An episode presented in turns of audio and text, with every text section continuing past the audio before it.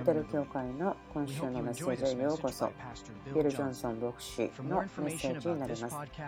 このポッドキャストは ibetel.org そして onfirejapan.jp で聞いてください。また今日続けていきたいんですけれどもこれはシリーズになっています続いていますけども大体5週間前ぐらいから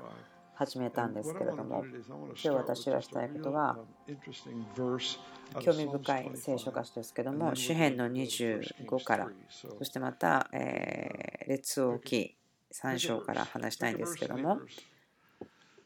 とても興味深いところだと思います。私が始めたいところは、まず、え今日ゲストとして聞いてらっしゃる方にちょっと説明というかですね、理解していただきたいと思うことがあります。ソロモンの人生のところから学んでいることがあります。それは、普遍的な方として彼がいるということ。ということ移行や変化、それは文化の立て方、町、国を変えるものということで私たちは学んでいます。知恵ということ。彼の人生は全てその知恵と関わっていました。これを聞いていると、その意向をもたらすインスピレーション、知恵、それが文化、社会に対してあるというふうに思っています。イエス様も町、国々ということを考えていました。もし今、イエス様が帰ってきていたとしたら、私はその福音ということを語るものとして恥じるのは、こんなに多くの人がその約束の外側にまだいるということだと思います。私たちは人々としてイエスが全ての問題の答えであってジレンマの解決であること。イエスは私たちを救い出すミッションに来るんではなくてその私たちが栄光に満ちていてそのお祝いをすることができる花嫁を迎えに来ると思うんですそのことが私たちここで燃やされていることです年が大体10年ぐらいだと思うんですけどもまあ少なくとも5年ぐらいは言ってると思いますソロモンの人生から私たちにその理解ということ、その意向と文化社会を変えるためのことがそこにあると言い続けてきています。今日私が言いたいことは、ダビデとソロモンの違いのいくつかあることです。ダビデは詩篇にいくつかいろんなことを書いてるんですけども、コンセプトですけども、詩篇自身を教えるんではなくて、その後ろにあることを話していきたいなと思っています。詩編25編、えこの中から2箇所だけ見ますけども12節13節。主を恐れる者は誰か主はその人に選ぶべき道を教えられる。その人の魂は幸せの中に住みその子孫は地を受け継ごうニューアメリカン・スタンダードというですね英語の聖書の言葉ですけどもそれは自分が今使っているのと少し違いますけどこう言っています。その人の魂は繁栄の中に住みその子孫は地を受け継ごう。その人の魂は繁栄の中に住みその子孫は地を受け継ごう。ポイントはこれです。あなたが経験する打ち破りということはあなたの子孫はもっと大きな打ち破りを持つことということです。魂ということですけども、主を恐れること、それはその人の心をしっかりと捕まえるならば、魂、心内側にあるものが変化をします。そしてそこに繁栄があります。豊かになります。魂が繁栄するとき、何が起こりますか？第3ヨハネにも書いてありますけども、あなたの魂が繁栄するように、栄えるように、体も繁栄する。人々を癒すこと、内側から癒すこと。朝ですね、ジェンさんが言ってくださったんですけど、内側から癒すという話がありました。主を忘れるものというのは、その内側の世界が何か変わるんです。癒され始めます。それがすごく大きな影響を与えて次の世代は実際にその土地を大きな土地を相続として受け取ることができる。土地の世代は打ち破りを得て次の世代は同じ問題を経験しなくてもよくて。なぜならばその繁栄する栄えるというところの環境の中で生きることができるからだと思いますここから始めるということなんですけども、このことを見てほしいですね。理由と、また原因とその影響ということ。一つの世代、時代が経験したこと、次の世代というのは、もっと大きいものを経験するということ。同じ経験であってはならないと思います。イエスもこのような考え方を持って二十歳でましたけども、こう言いましたね。あなた方は私よりも偉大な技をしますよと言っています。彼が見て経験したことよりも偉大なことをします。それが神の心です。ダビデというのはあまり普通ではないようなキャラクターとして表されていますけども激しいバイオレンスな勇士戦う人戦の人ですけどもそれは神様がイスラエルにそのモーセの時代に約束した相続地ということ。それをダビデが戦うことによって実際にイスラエルに与えるということ。そのために彼は戦いをしてきました。また同じ人ダビデでしたけども彼は情熱的な神の神を愛する者でした。とても男性的ではありましたけれどもまた戦う人戦の人でしたけども反対側の部分は音楽家であってロマンティックな神を愛する人であった。その組み合わせ。神への情熱。そして100%神様に捧げきって委ねきった人。というのが彼らが相続するものを導いていた。相続地一つの打ち破りというのは次の世代がもっと大きな打ち破りを受けるはずだった。ダビデは幕屋ですね。建てることを許されました。でもそれは一時的なものであってでもソロモンは高級的に残るものを建てなさいと言われました。ダビデの幕屋はあまり聖書の中で書かれていないので分かりませんけどもそれは契約の箱を置いた場所ということぐらいしかあまり分かりません。契約の箱というのは精霊神様の栄光の霊が現れた物理的にイスラエルの国の上に現れた雲やまた炎として考えてみてください。ある種バカバカしいというかですね、まあ、仰天するような光景ですね。国々、外国がですね、イスラエルの民と神の炎、神の雲というのを見てる情景、考えてみてください。その契約の箱。ダビデは夢を持ちました。ダビデが生きた時代のことだと思うんですけども、ダビデが来る前というかですね、祭司というのは主の臨在の前に出ることができませんでした。1年に1回、大祭司が贖いの日にその血の生贄を持っていくことができました。それは罪のためではなくて、そのイエス・キリストの血潮だけが罪を許すことができましたけれども、ダビデは言ってるんですね。神様が欲しいのは牛や羊の血ではなくて砕かれた心が捧げられることであると言っています。そこから詩篇やまた賛美や礼拝が来ています。ですからダビデは言ったんですよね。本当に神様は新しいプランを持っていますというふうに言っていました。ダビデが始めたことは彼が実は生きた時代の法律には違反していたということになるんでしょうか。新約聖書の現実を彼が旧約聖書の時代という文脈の中でしたけども彼は経験しました。そのイエスを信じる者全てが、えー、井戸高き方に使える祭司と言われるその新約のことを彼は経験していました。まあ、技術的にはですね、イエス・キリストの実習が神に仕えるための必要なものでしたけども彼はそのずっと前にいましたが前味を味わった人というふうになりました。旧約聖書の時代ではありましたけども新約の人々が100%受け取ることができましたが彼はそのずっと前だったんですけどもそれを経験していたという。信者が全て主に仕える祭司とされることでした。そのダビデの幕屋の形や大きさ全然分かりません。でも神の臨在があったということは分かります主に仕える祭司。彼らは時間を割り当てられてやってきて24時間一日中賛美してました。まあ、30年ぐらい、40年に近くなるまで、まあ、リバイバルの泉があったといえば、そのことをもちろん語ることできると思うんですけども、主が公に現れて、そのことによって国々が糸高き神のところにやってきた。血を持っていくことはせずに、その時には血を持っていくことはしませんでした。なぜならばそれは予言的な方でしたから、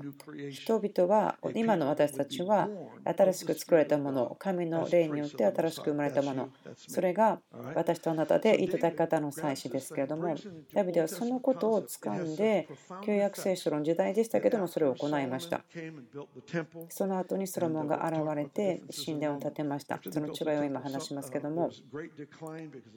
ソロモンが身を立て終わった後にはですねその彼の人生の過去が始まるんですけどもでもエモスがやってきますで彼はこう言います終わりの日にはと言いますが今私はその終わりの日に生きていることは知ってますか終わりの日には私はそのダビデの幕屋を回復すると言ってますけれども。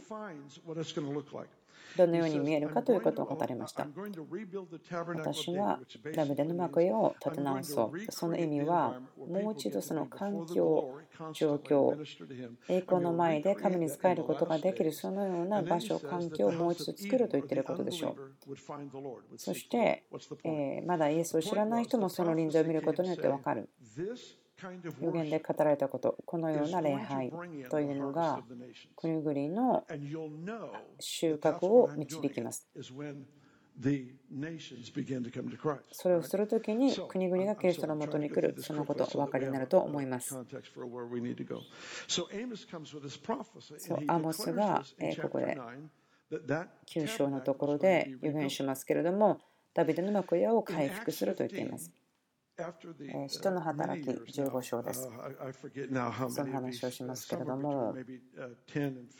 大体、ペンテコステが起こってから10年、15年ぐらいだと思います。多くの違法人たちが救われていって、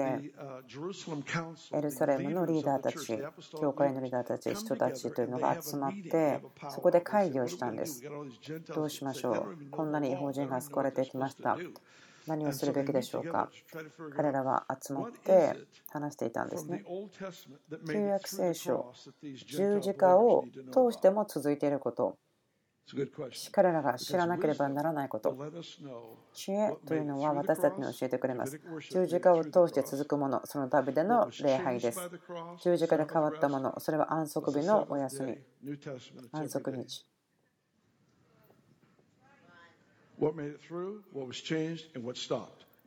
続いているもの、止まったもの、終わったもの、動物の生贄、それは止まったものです。3つのことを知ることを知恵だと思います。わかりますか？大丈夫でしょうか？ここでイスラエルのリーダーたちが会議をして、ヤコブはこう言うんです。エモスが言っていました。終わりの日には、ダビデの幕屋を回復する。あそれは日本人が救われるという意味ですねと言ったんです。そうじゃなくて、いや、今、違法人の人たちが救われているという話ですよねという話を言ってたと思うんですけど、あこれだと思ったそうです。あ旧約聖書の預言者たちが言っていたのが今成就しているというふうに思ったようです。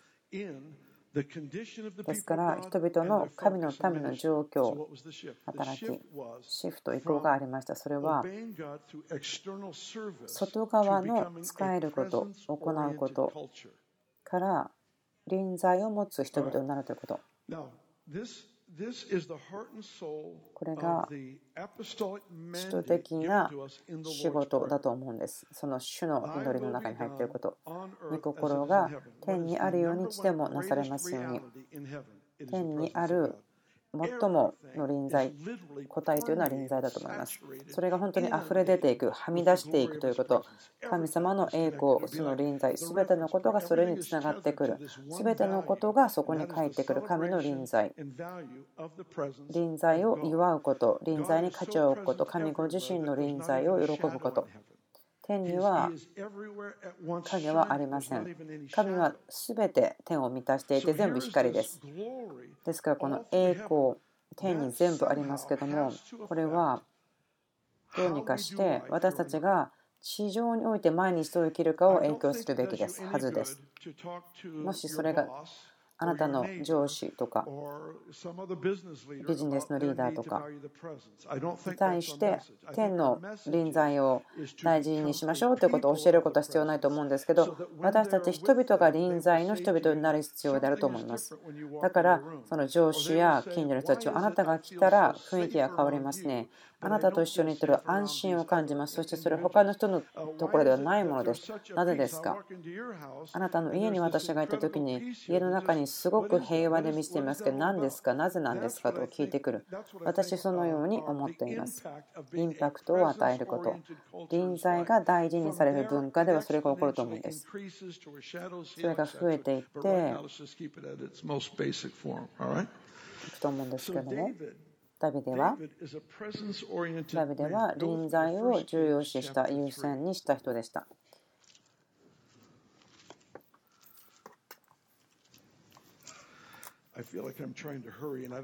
少しここで急がなければならないのかなと思ってるんですけどもでも大丈夫なようですね。自分に喋っていますけどビル落ち着きなさい。大丈夫ですよ。全てはうまくいっています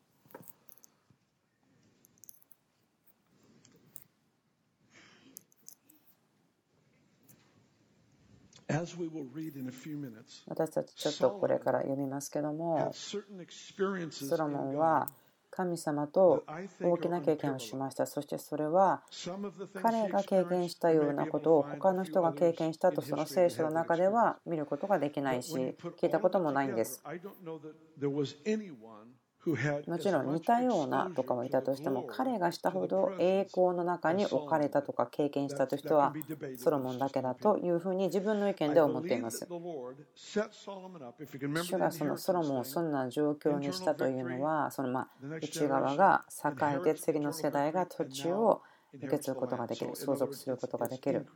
増加という意味だと思うんですけども。主はダビデソロモンに対して計画があったと思うんです。ソロモンが臨在を最も大事にする文化をお父さんから受け継いでそのことによってその人類で最初にこの天が地に来るように生きる。町というその構造の中でそれが起こるよ何週間か前ですけれども話したことがありましたね。それは第一列王記の5章の話だったんですけどもソロモンはこう言っていました。私たちの周りには敵対する者さえいなくなりました敵というのは、まあ、悪魔とそういう意味な言葉だったそうですけどもそれは知恵というのがものすごく深く影響を与えて敵がその掴むところ敵の足がかりさえもなくしてしまったということ。誰かがですねお手紙を送って教えたことがありますけれどもその聖書箇所でですねもっと細かく調べてくださった方がいるようです。こう言ってますね。その敵対する者もいなくなったし、その悪いことからも起こらない。その言葉の意味なんですけれども、こういうふうになるそうです。父がいないという状況がないので悪いことが起こらない。今私たちが経験するその社会の病的な異常な悪いことがあると思うんですけどもそれは増加していますね。なぜならばそのお父さんがいない父がいないということの痛みやトラウマからですけどもでもソロモンの時というのは美しく素晴らしく調和をとっているので敵がいない悪いことが起こらない。旧約聖書の時代ではあったし地上だったし人々はまだ申請していないボーナゲンしていないにもかかわらずその文化によって敵はやってくることができない。ですから神様がしようと思ったことに確信を持った人たちその完全になるとかいうわけではないですけど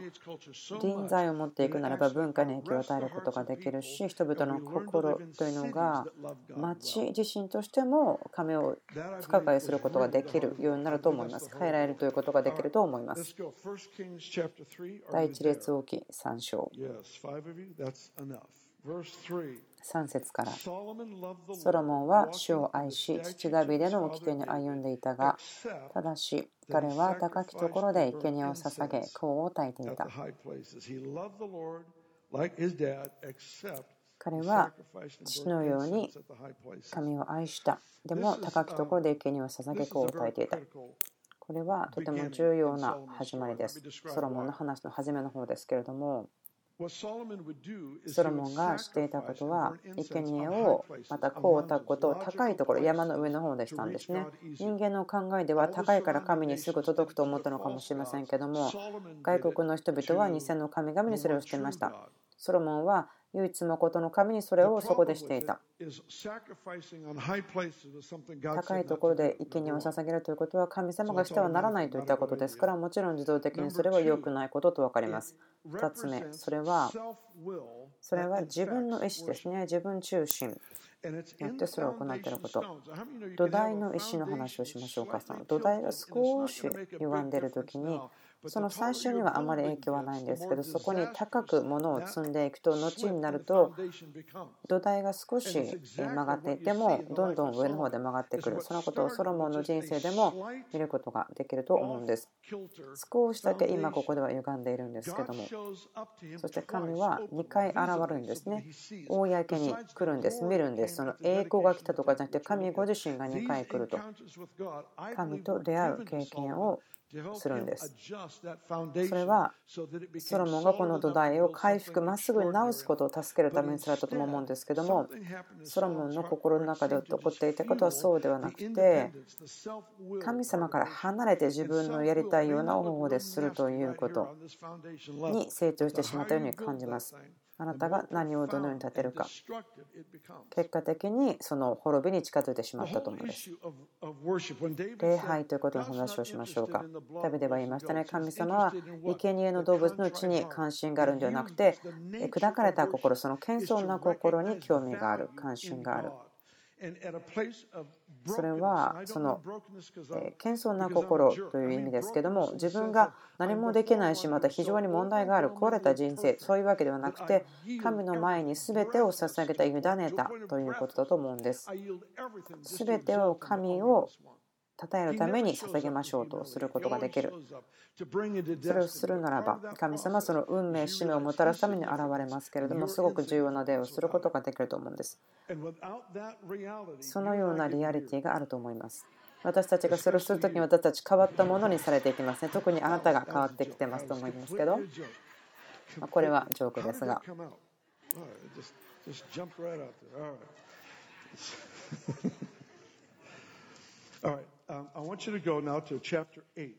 今、え第一列王記の8章の方に進みたいと思います。私がすごくここは好きなんですけれども、えー、歴代史は時にはもっと細かく書いてありましたが、私はこっちから進むと思います。8章の1、その時ソロモンはイスラエルの長老たち、およびイスラエル人の部族の頭たちと一族の長たちをすべてエルサレムのソロモン王のもとに招集した。ダビデの町シオンから主の契約の箱を運び上るためであった。契約の箱。ダビデが建てた幕屋の中に入っていましたけどもそれは一時期のもの一時のものですね。でそれだそれをもう何百億円かけて作ったいつもあることができるその神殿に運んでいきました。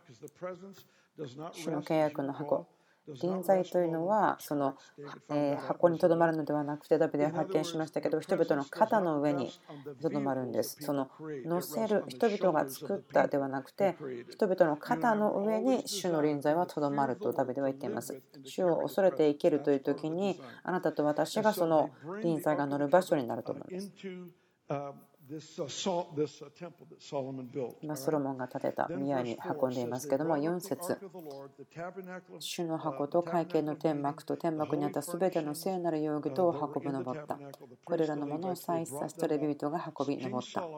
ソロモン王そして彼のとこに集まったイスラエルの全会衆が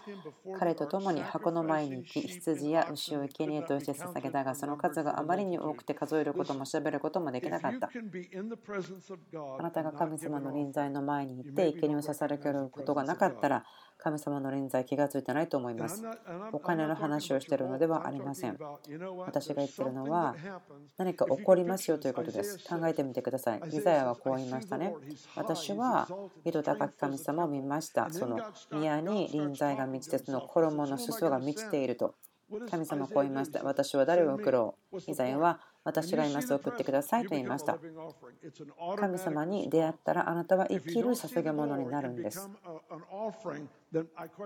私皆さんが神様の臨在見た、あったと思ってもでも捧げ物にならないんだったらあなたは何を見たんですかと思う時があります。自分のことをですね励まそうと思って今喋ってるんですけど。6節に行きましょうか。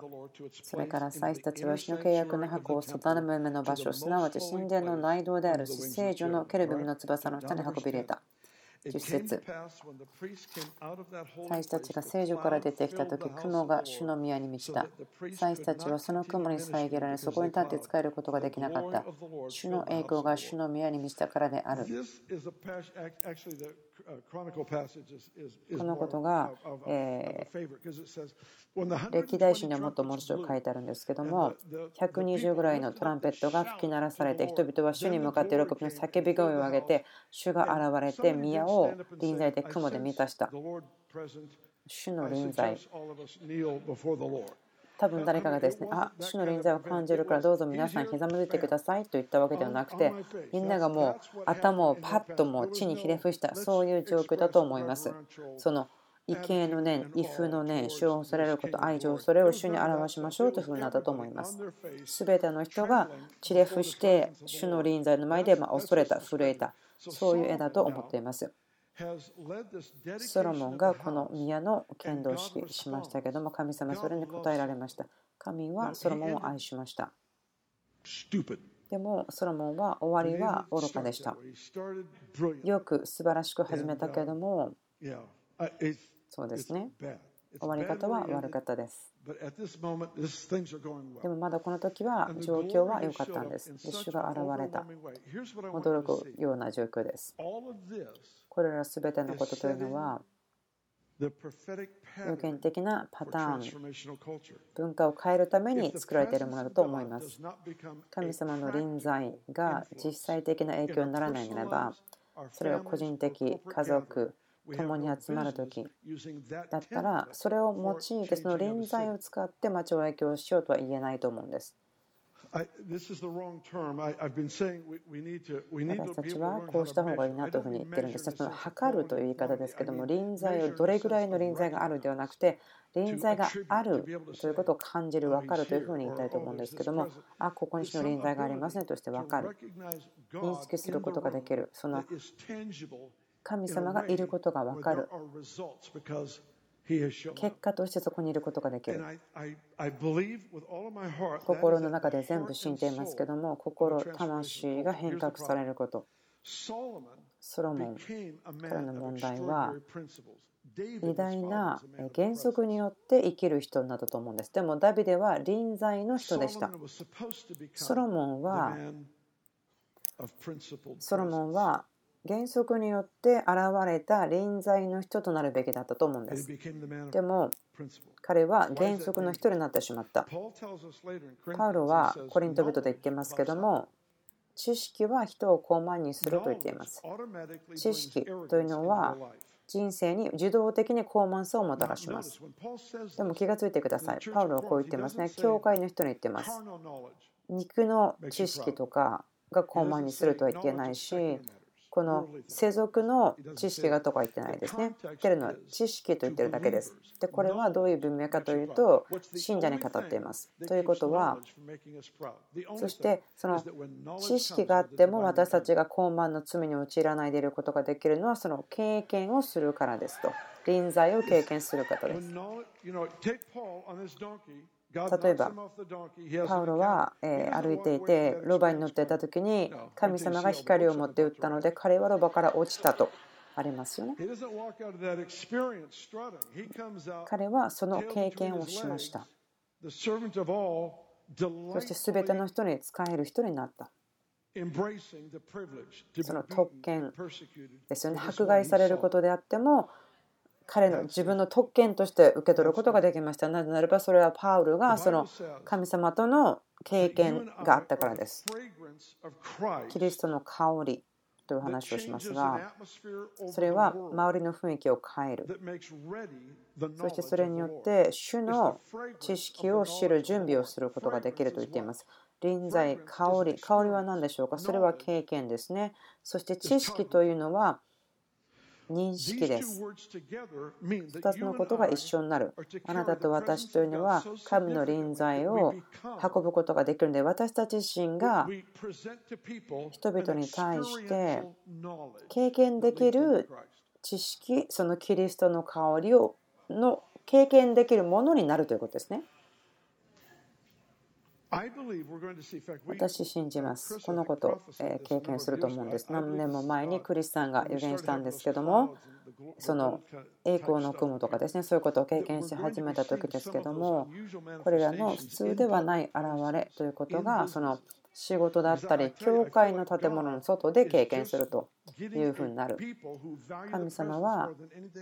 神の臨在ということに何にも勝って価値を持つ人たちを育てているということ。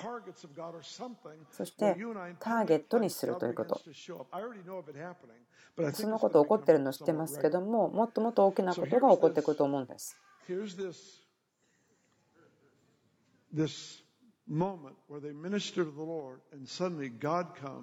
主に仕えていて急に神様がやってきて祭司たちはもう神に仕えることができない。もうびっくりすることを仰天するということ以上に言葉がないと思うんですけども適切な言葉があまり分かりませんが。私たちは？私すごくまあ偏っていれば偏ってるんですけどその経験や深い知識え理解はあるんです。その深い理解はあります。この subject に対して偏っていますがでも同時に深い理解があります私たちは私が知っている限りの中で一番ベストのワーシップのチーム、礼拝チームがあることをすごく感謝しています。もう朝の礼拝にも言ったんですけど、本当に使えてくださっていること、感謝します。一人のギタリストの方ですけど、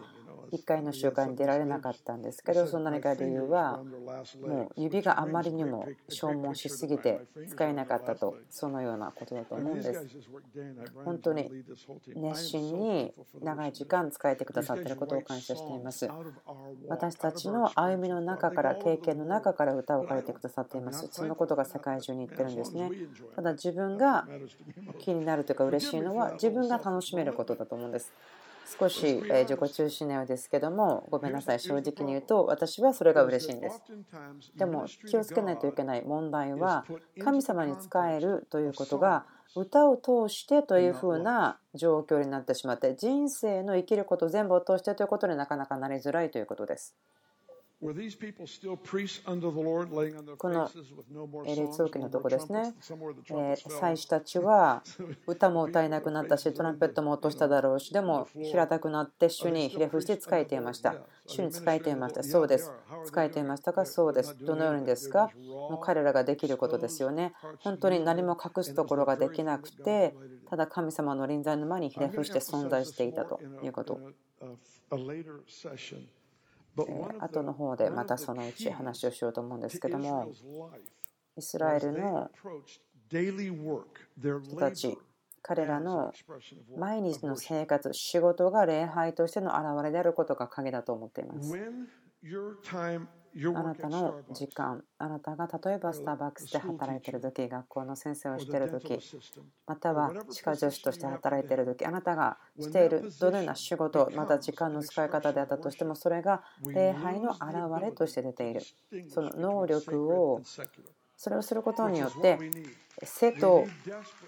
生と属その清いものと清くないものを分けるという線がなくなる能力ができるというんです。それはないんです。聖書的にはそういうもの本当はないんですそれは存在しません。でも、教会がそのような分け隔てを作ってきましたし、今も作っています。それをすることによって、私たち彼らというふうに考えることをですね、え正しいとしてしまうんですけどもでも私たちは私たちと彼らにしまうと町に使えることはできません。私たちにするときにベストを持って使えることができます。人生の全部の部分ですけれども、今このことを学んでいるんですけども、何年か前かですけど、そのことがはっきり見えてきたんです。それは自分の人生のいろいろな部分、すべての部分をとって、礼拝が表される場所とすること。これだけの人たちがお部屋の中にいますけども、みんながこの働く場所に出ていって、それがそのどのような仕事だとしても神様への捧げ物としてするときに全然変わるんですね。なぜならばそこは捧げ物ですから捧げ物があったら炎が降りてきます。その仕事場だったりビジネスだったりそれが捧げ物をしているということ。ある時ですね、私のお兄さんがこんな話をしてくださったんですけども、アフリカにいた時に食中毒にかかってしまって何日もなかなか飲んだりお腹が下っていてそして飲めるお水もなかったしでもちろんトイレも流れるものではなかったんですね。そしてトイレが壊れてしまってそのお物が家の中を流れているような状態だったんですけどもでもそこにいたワーカーの方は自分の手でそれを掃除されたそうですね。でその時にずっと歌ってた歌があってそれは私は世界で一番のお父さんがいるという歌だったそうですけども私がそれを受けた時にあ私は宣教師ではないなと思ったんです。そんなこと何でできるんですかと思うんですね。そういうこと。でも私たちがすることは全て主へのものとして栄光を捧げるためにそれを行うということその現実が大きくなったら変化を与えるし、インパクトを与えることができます。皆さんのためにそのことを祈ります。あなたが耐えることができないことを神様はさせませんよと。その私にとってそれが流れないトイレを自分の手で掃除するようにというふうに思いますけど、あと残り時間少しなんですけども、進みたいと思います。9章の一節ソロモンが主の宮と王宮およびソロモンが作りたいと望んでいたすべてのものを完成したとき、主はかつて義分で彼に現れた時のようにソロモンに現れた。まず1つ目、言葉の中で、まあ、何回か、何いくつかしか分かりません、すみません、何回かなんですけども、人がこう言うんですね、まあ、ソロモンのことですけども、それはソロモンについて言われたことはソロモンの心に願った全てのことは達成された。考えてみてください。人生の中であなたの人生がその神様のために願ったこと神様の心に与えられたことは死ぬ前に全部達成されるような人生。私が考えるのはその歴史の中でどれだけの人が死にながら死ぬ時に振り返ってそのようなことが言えますかと。その最近そのようなストーリーを聞きました。ある方が気がついたそうです。何かその家族を集めて私が夢を見てきたことは全部終わったから多分もうすぐ私たち死んだろうなと言ったと。全てのこと終わったのでというふうに家族とかに話したのは死ぬ3日前でそしてその人たちと共に天に帰った。なぜならば全て終わったからです。ということですね。このようなメッセージはいい意味で私の頭を混乱させます。例えばあなたが人生の終わりに後ろを振り返ってわおと思って全部できたねと思うかもしれませんよああ、本当にそうできた。全部できた。神様が私に受けた約束、全部ジョージ様見た。ジョージ・ミラーさんという方がいますけども、インタビューの中で、あなたが祈ってきたことで答えられてないものはありませんか答えられてないことはないんですか一つもないです。言いました。でも答えられてないことも1個だけあるんです。私まだ祈ってるんだから答えられないわけがないでしょうと言ったそうで、それは彼の親しい友達の息子が1人救われていなかったというのがその最後の祈ってることだったらしいんですけども。でもジョージ・ミラーのそのお葬式の日にその祈っていた人は救われたそうです。わお11章です。終わろうとしてるんですけどもソロモン王はパロの娘の他に多くの外国の女。英語ではしかしというふうに入っています。しかしソロモン王はパロの娘の他に多くの外国の女。すなわちモアブ人の女アモン人の女エドム人の女シドン人の女、ヘテ人の女を愛した。この女たちは主がかつてイスラエル中にあなた方は彼らの中に入っていってはならない。彼らをもあなた方の中に入れてはならない。さもないと彼らは必ずあなた方の心を転じて彼らの神々に従わせると言われたその国々のものであった。それなのにソロモンは彼女たちを愛して離れなかった。3節彼には700人の王妃としての妻とあります。悪夢ですよね。私自分が持ってるものを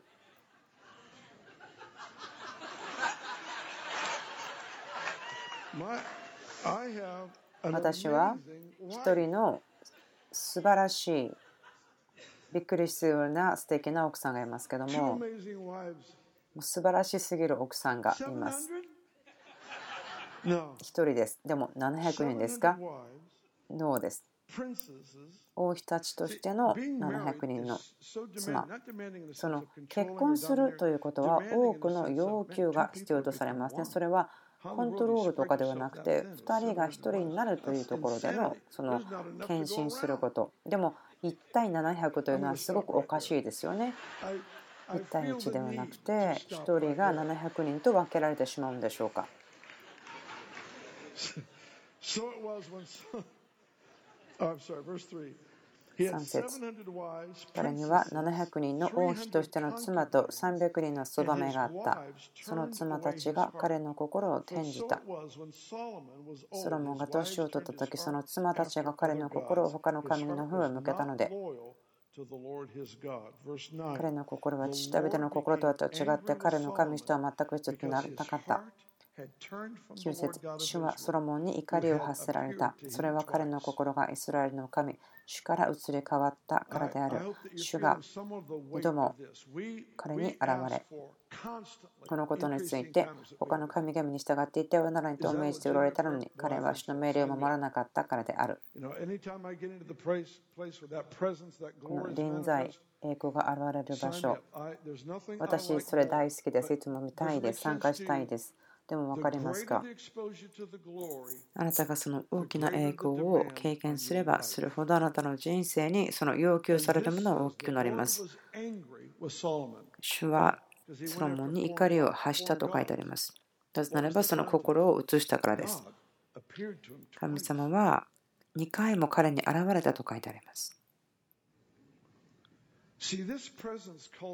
この臨在の文化臨在のライフスタイルする一人一人の人生また家の中で家族としてまた共に私たちが集まる時臨在を立て上げること。すべて私たちすることを私たちの在り方としてそれを持つことを願っています。それが変革をすることですね。力と臨在が解き放たれることその価値。ダビデは臨在の人でした。でも、ソロモンは臨在がなくなって原則だけが残ってしまったので知識によって高慢になってしまった。そして心が分けられてしまったのが結果です。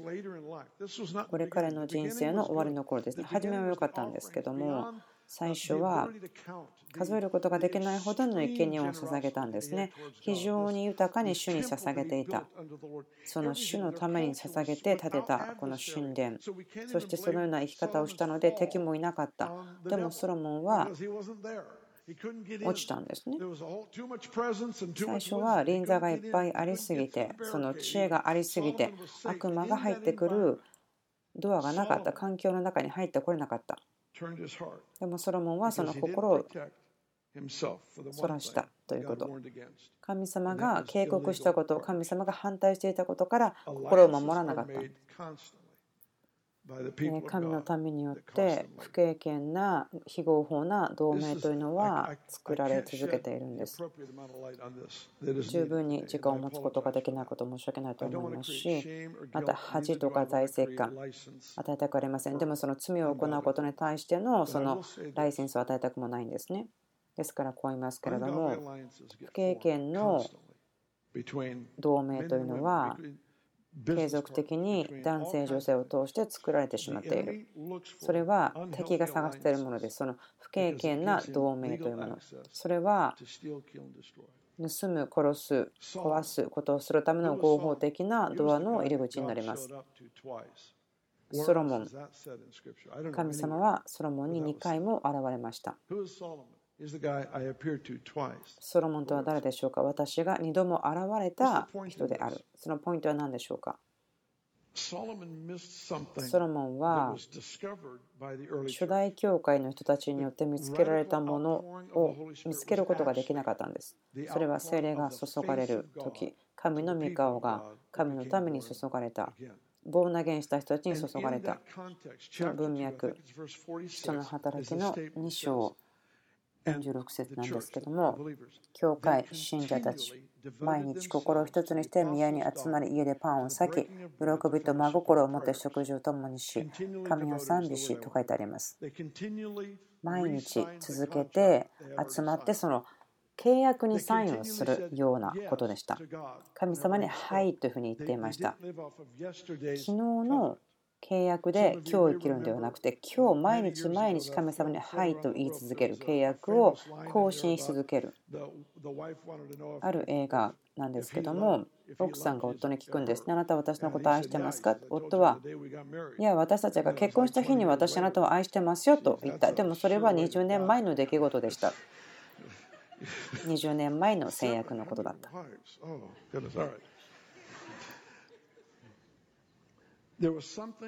ですから初代教会が見つけたことというのは毎日そのリバイバルが続いた。何十年かの間ですけども何だったんでしょうか？46毎日心を一つにして宮に集まるということですですから、はいということを毎日言っていました。その新しい契約にはいと言っていた。旧約聖書というのは予言的なことがあります。マナのことを覚えていますか？毎日新しく神様が与えたものですね。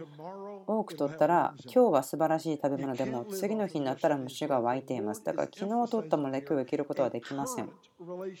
今の関係ということ。信仰は聞くことから来ます。信仰は過去に聞いたことから来るんではありません。信仰は神様を喜ばせる行いですね。聞いたことによって今日自分が行いをする。それが現れること、インパクトを与える。神が探しているのは今答えることができる人たちです。ソロモンに主は怒りを発したとあります。神様が思っていること、今のこと、今の契約、私、あなたと親密な関係を持ちますよ。こういうものです。神様との契約というのは、その契約書の内容は書かれていずに、一番下の名前が書いてあるところにあなたがサインをする。その後に神様がリストを書いていく。そのようなものです。関係ですから。初代教会が見つけたことは、その行為、特権、毎日、毎日、その神様との契約を新しくしていくという特権です。エペスの教会、悲惨なことを経験しました。なぜならば彼らはそれをやめてしまったからです。黙示録2章覚えていますか？初めの愛を忘れてしまったとあります。ソロモンは可能性はありました。それは地に今まで経験されたことがなかったようなものを立て上げる。でも彼は知恵、富、賢さ、臨在、すべてのもの。でもそれは人生ということを自分の望み意思で見てしまった。ソロモンが多くの妻を持っていました。その外国のプリンセスたちですけども、それは政略結婚でしたから、その姫と結婚したら、その姫の国とは平和ができます。それは妥協でした。聖書が言っているその平和を保つといったやり方ではなくて、それを妥協してやったやり方です。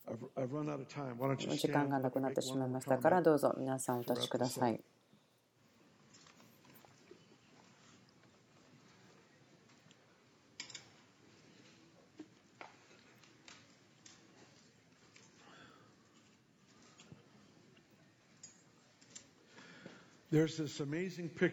驚くような絵がありますね。それは、黙示録から見つけられるものですけども、新しいエルサレムのところです。まあ、予言的な言葉で書いてあるので、時々すごく不思議なので、自分は心ではいということにしています。新しいエルサレムキューブ、立方体です。キュビトってこう書いてありますけども、5万、5万というキュービトですけども、立方体ですね。どういうことでしょうか？私、全く分かりません。神様が作ったならばそれは良いということしか私は分かりません。でもその立方体が天から出てきてでそれは信者たちが臨在に対してすることができる親密に使えるということ、奉仕するということが表されているそのキリストの花嫁ですから、そしてその立方体ということが聖書化して表されている他のところは聖女というところです。ですから、その聖女の経験が予言していることは全ての信者があなたと私がその神の臨在に払う価値ということ。ある時、まあ、偶然のようにして経験したことがありますけども、あなたが最も気が付いている、認識している、考えていることがあなたの周りに影響を与えますよ。あなたの行くところどこにおいても影響しますよということ。教会の家族祈ります。あなたの臨在、栄光が私たちからはみ出してこう広がっていって全てのことに影響を与えますように。臨在ということ。そしてそれが実際的なことに影響を与えますように。考え方とかそのコンシャス良心、認識、イエス・キリストの皆によって祈ります。今週のメッセージ聞いてくださってありがとうございます。このポッドキャストはいろいろな言葉で歌っていますけども、ibetel.org また onfirejapan.jp で聞いていただくことができます。